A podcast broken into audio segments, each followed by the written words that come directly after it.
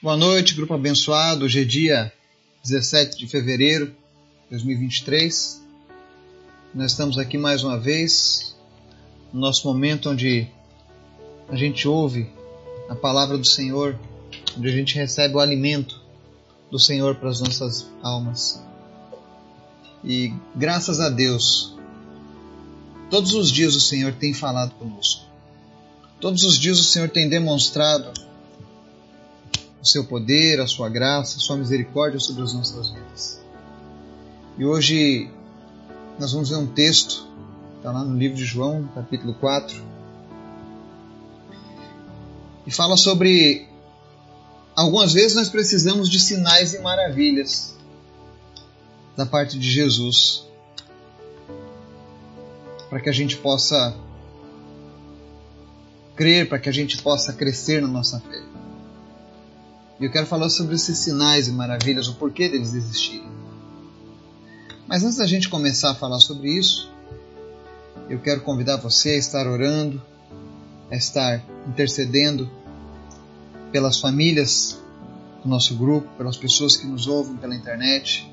Esteja orando pela minha família, esteja orando pela nossa lista de pedidos de orações, para que o Senhor venha, realize os seus milagres ali Deus conhece a necessidade de cada uma daquelas pessoas que nós temos apresentado a Ele todos os dias. Que o Senhor venha e realize os seus milagres. Amém? Ore também pelos jovens da nossa nação, pelas famílias da nossa nação, que a partir de hoje, em muitos lugares, já começam a seguir para essas festas de carnavais e todos os anos nós sabemos o resultado disso são milhares de problemas que são acarretados durante esse período dessa festa mundana. Quantos jovens morrem por acidentes causados por embriaguez, por excesso de drogas, por violência?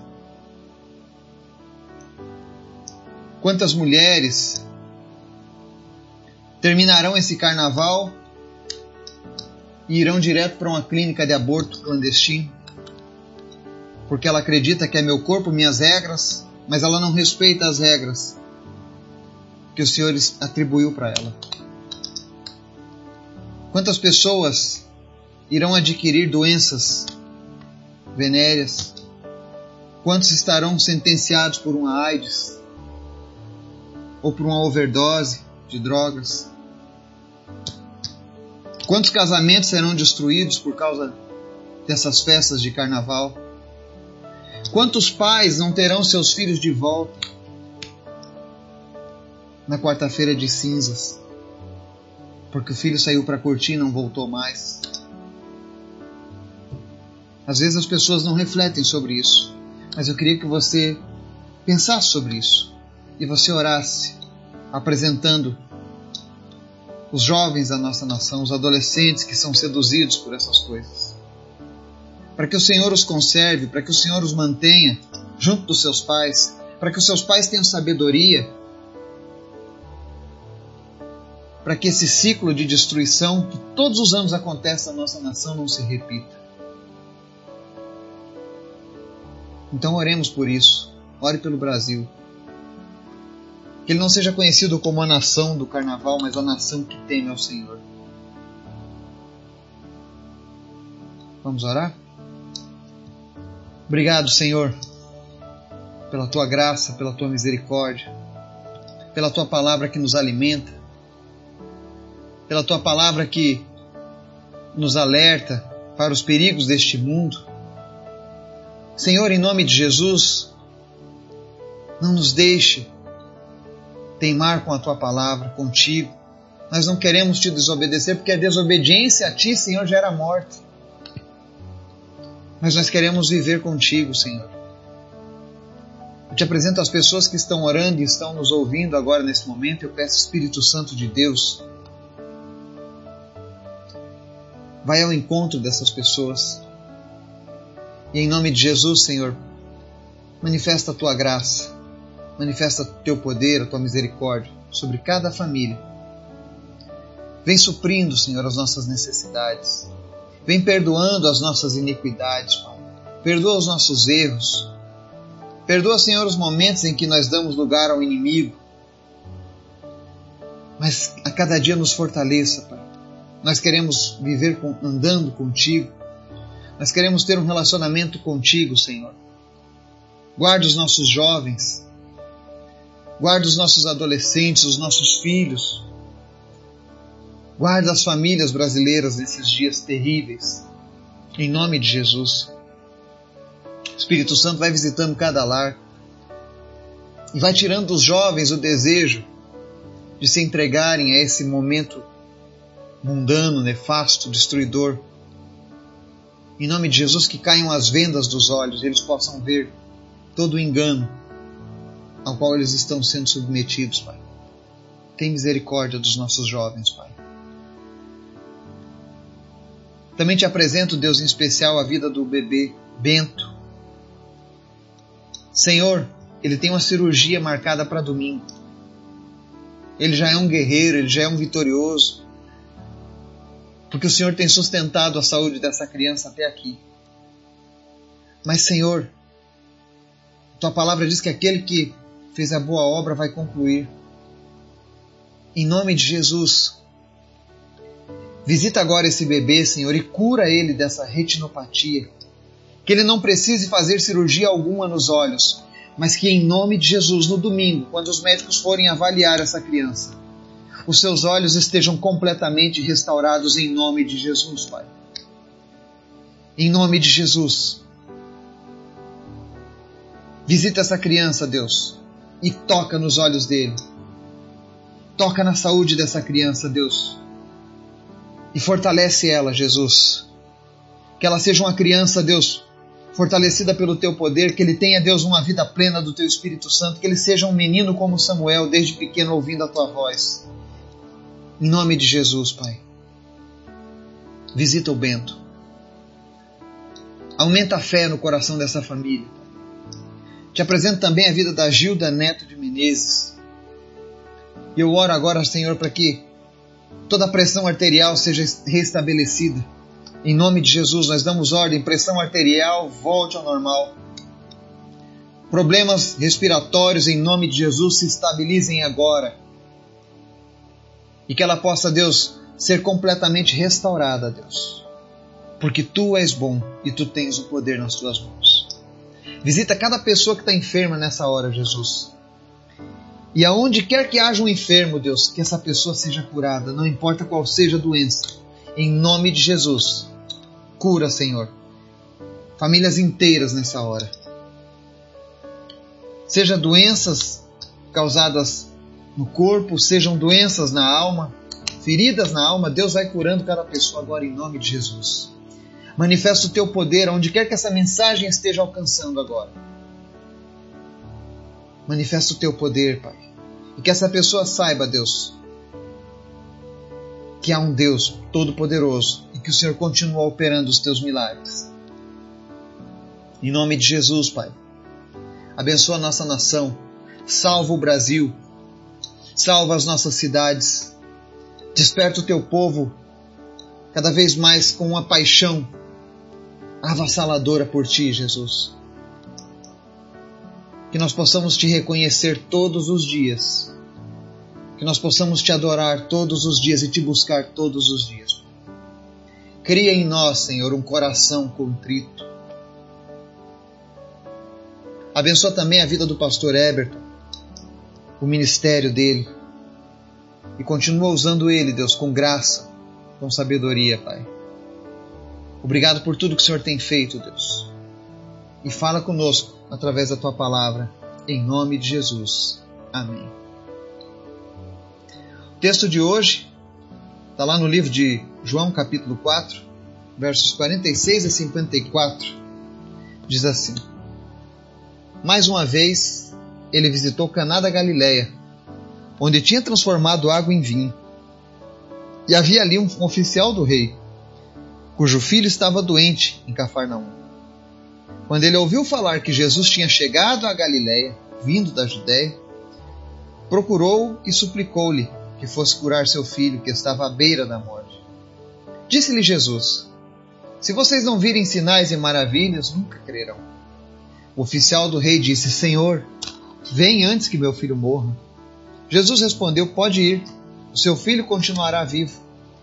O homem confiou na palavra de Jesus e partiu. Estando ele ainda a caminho, seus servos vieram ao seu encontro com notícias de que o menino estava vivo.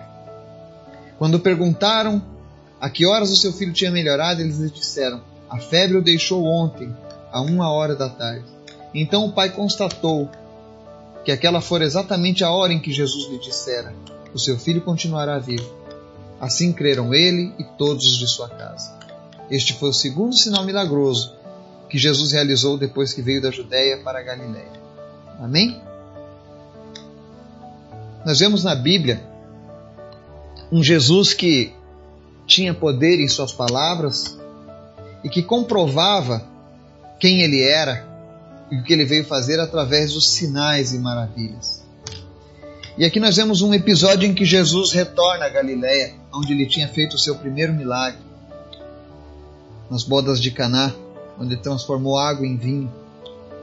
Quando ele retorna para Galiléia, a Bíblia diz que havia ali um oficial do rei que tinha um filho que estava muito doente, à beira da morte.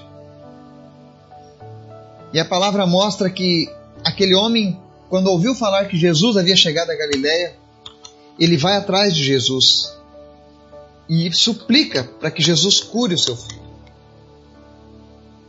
Mesmo aquele homem tendo uma fé vacilante, ele não tinha certeza de muitas coisas, mas ele talvez tenha ouvido falar que Jesus tinha poder, que Jesus era o Messias. Então ele resolve buscar a Jesus. Quantas vezes nós temos um problema e não buscamos Jesus para solucionar o nosso problema, né? Quantas vezes nós temos uma fé vacilante, mas nós não levamos adiante o nosso pedido? Aquele homem, mesmo não tendo certeza, mesmo ele não sabendo tudo a respeito de Jesus, ele vai atrás de Jesus. E aí ele chama: Jesus, cure meu filho que está à beira da morte. E aí no verso 48, há uma fase intrigante de Jesus que ele diz assim: Se vocês não virem sinais e maravilhas, nunca crerão. E Jesus fala isso no plural. Porque Jesus dirige essa palavra não apenas àquele homem, mas às pessoas que estavam lá e pessoas que estão nos ouvindo aqui agora. Existem pessoas que estão me ouvindo aqui hoje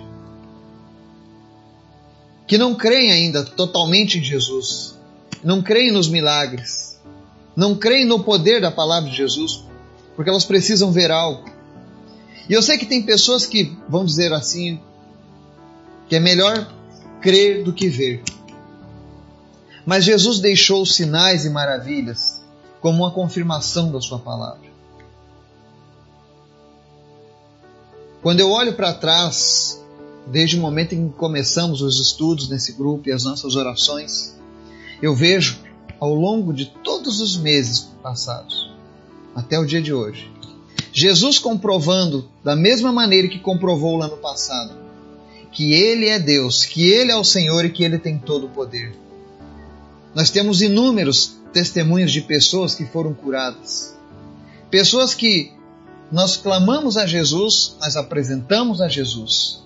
Pessoas que chegaram aqui nesse grupo, assim como aquele oficial, mesmo com uma fé vacilante, mesmo moído e quebrado por tantas lutas e decepções da vida, mas que chegou diante de nós aqui e falou: Apresente o meu filho em oração, meu filho está quase morto. Meu filho está à beira da morte. Meu filho foi desenganado. Quantas pessoas nós temos aqui neste grupo que chegaram como aquele oficial? E aí Jesus disse: Se não virem sinais e maravilhas, nunca crerão. Ele é tão bom, Jesus. Ele não precisava fazer sinais e maravilhas, porque Ele é Deus. Mas por amor a nós, é que o Senhor realiza seus sinais. E a palavra diz: os sinais seguirão aos que creem. Quando eu e você cremos em Jesus, os sinais e maravilhas vão nos seguir. Eu posso dizer para você durante toda a minha caminhada com Jesus, eu sempre vi sinais e maravilhas. Não de ouvir falar, mas do próprio Senhor Jesus, pela sua graça e misericórdia, usar a minha, minha esposa, os meus filhos como canais de bênção. E tudo isso por um motivo: porque nós cremos. E quando Jesus realiza esses milagres, quando Jesus realiza esses sinais, ele está confirmando a palavra dele, para que ninguém diga que Jesus não tem poder. Ele tem todo o poder em suas mãos. Eu não sei qual é o problema que você tem. Eu não sei qual é o tipo de milagre, de maravilha que você precisa que aconteça na sua vida. Se é um problema de saúde, se é um problema financeiro, se é um relacionamento que foi quebrado, se é as tuas esperanças que morreram. Mas eu quero te dizer uma coisa: quando nós vamos a Jesus e confiamos nele, as coisas acontecem. Porque aquele oficial ele diz: Senhor, vem antes que meu filho morra. E Jesus responde para ele: Pode ir, o seu filho continuará vivo. O que Jesus fala se cumpre, ele é fiel. Se Jesus disse que aquele que se entregar a ele será salvo, você será salvo. Se ele diz para nós na sua palavra que nos fortalece em nossas fraquezas, ele nos fortalece em nossas fraquezas. Se Jesus disse que um dia vai voltar para nos buscar, ele vai voltar para nos buscar. Mas para que essas coisas aconteçam de fato nas nossas vidas, nós precisamos seguir o exemplo daquele oficial. Mesmo com fé, uma fé vacilante, ele confia na palavra de Jesus e parte. Quando ele ouve a resposta de Jesus que o filho continuaria vivo, ele não ficou lá insistindo com Jesus. Pelo contrário, ele tomou posse daquela palavra e colocou a fé dele em ação. Mesmo uma fé cambaleante, mas ele coloca em ação e parte em direção ao seu filho. Cafarnaum ficava em, em cerca de 22 quilômetros de onde Jesus estava. E a palavra nos mostra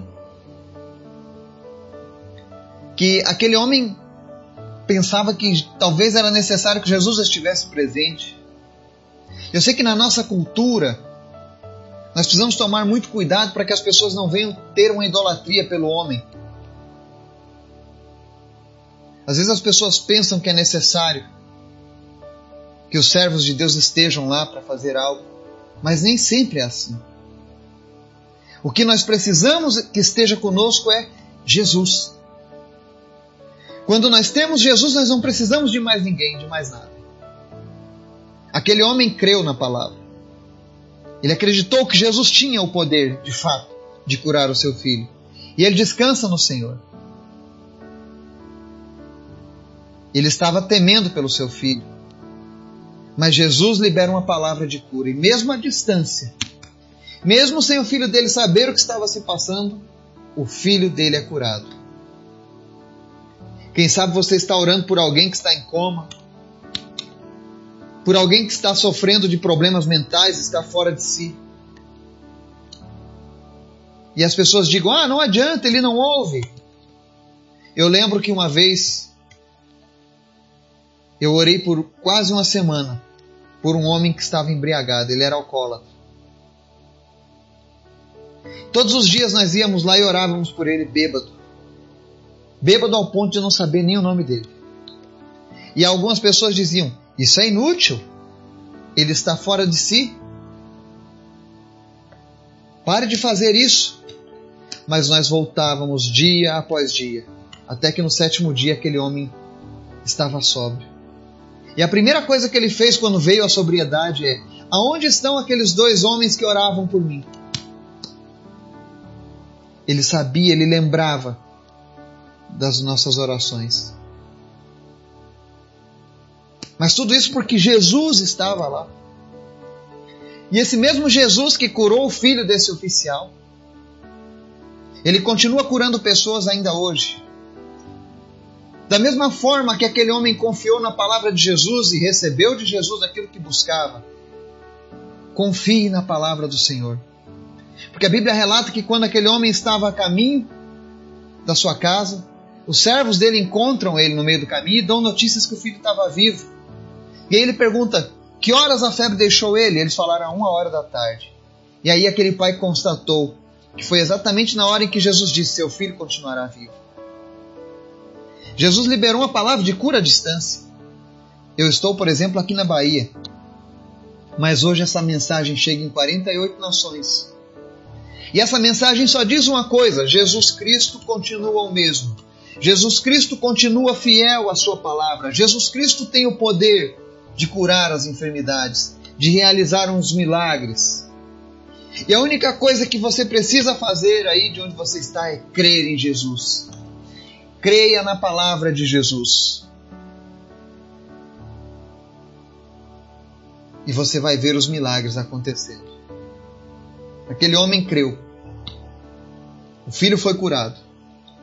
E quando ele relata o testemunho da cura daquele filho para todos os seus familiares, a palavra diz no verso 53: Assim creram ele e todos os de sua casa. Os milagres possuem um propósito. Os milagres não são apenas uma demonstração de poder para mostrar quem é Deus, mas eles trazem também convencimento ao pecador. Por isso que nós devemos testificar às pessoas as coisas que Jesus tem feito nas nossas vidas. Qual foi o milagre que Jesus fez aí na sua casa? Você tem contado para as pessoas o milagre que Jesus tem feito na sua vida? Porque quando nós contamos o milagre de Jesus, e Jesus realizou esse milagre porque ele te chama para testemunhar dos seus milagres. Porque ele quer que outros milagres ainda maiores aconteçam como o milagre da salvação. Quando eu e você testificamos de Jesus, nós ativamos a fé no coração das pessoas e aí elas passam a crer no impossível. E para muitas pessoas, o que é mais difícil, o que é impossível hoje é receber o perdão pelos seus pecados. Existem pessoas que possuem muitos erros, que possuem muitas culpas, e o tempo todo elas pensam que não há mais jeito. Mas Jesus diz em Sua palavra que se nós confessarmos a Ele os nossos pecados, Ele é fiel para nos perdoar. Assim como Ele foi fiel à Sua palavra quando Ele disse para o filho daquele homem que ele seria curado estaria vivo. Jesus também disse que se nós confessarmos o nosso pecado, nós seremos perdoados. Comece a testemunhar de Jesus. Saia pela sua vizinhança, saia nas escolas, e comece a contar o que Jesus tem feito na sua vida. Comece a mostrar o que Jesus tem feito na sua casa, para que outras pessoas sejam alcançadas por esse mesmo poder. Jesus quer usar a tua vida. Jesus quer usar o testemunho da sua bondade, da sua graça derramada sobre a tua casa, para que outros sejam alcançados. Jesus age à distância. Os milagres do Senhor comprovam o poder dessa palavra. É por isso que todos os dias eu oro para que Jesus cure pessoas, para que Jesus liberte pessoas, para que Jesus salve pessoas, porque Ele pode, Ele tem o poder. Creia no Jesus. Busque a presença de Jesus e testemunhe tudo aquilo que Ele tem feito na sua vida. E com certeza, a cada dia o Senhor vai acrescentar mais e mais pessoas que Deus nos abençoe, nos guarde, em nome de Jesus. Amém.